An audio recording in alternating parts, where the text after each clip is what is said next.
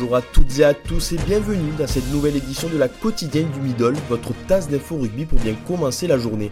Au menu de ce mercredi 5 février, la finale de la Coupe du Monde féminine de 2021 aura lieu dans un stade mythique. De nouveaux joueurs rejoignent le groupe des Bleus.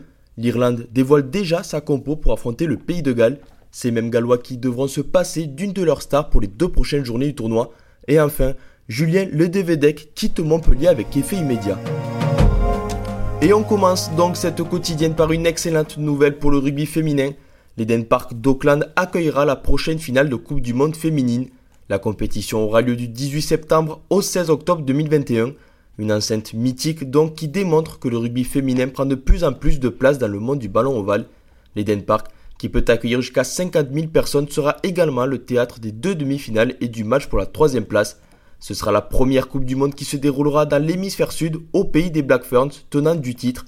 Les Néo-Zélandaises s'étaient imposées en finale face à l'Angleterre en 2017 sur le score de 41-32. Difficile de voir donc qui pourra les empêcher de faire le doublé devant leur public. A noter qu'en 2017, les Françaises avaient terminé sur la dernière marche du podium.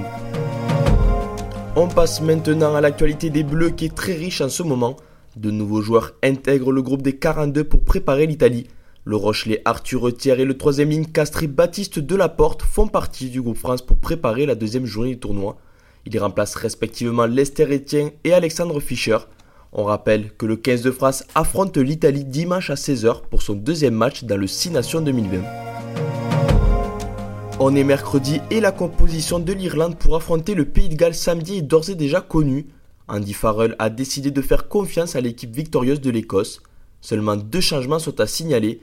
Peter O'Mahony, le troisième ligne du Munster, remplace Kylan Doris, sorti sur commotion samedi dernier. Et Robbie Henshaw prend place au centre en remplacement de Gary Ringrose, touché à la main. Un tas évoqué, le troisième ligne du Leinster, Max Digan, attendra encore un peu pour honorer sa première sélection sous le maillot irlandais. Il prend la place sur le banc. Les forfaits s'enchaînent pour les équipes nationales. Après Ringrose hier, on apprend aujourd'hui que c'est Liam Williams qui est forfait pour les deux prochains matchs du tournoi. Touché à la cheville, le Gallois va manquer le déplacement en Irlande samedi et surtout la réception de la France dans 10 jours.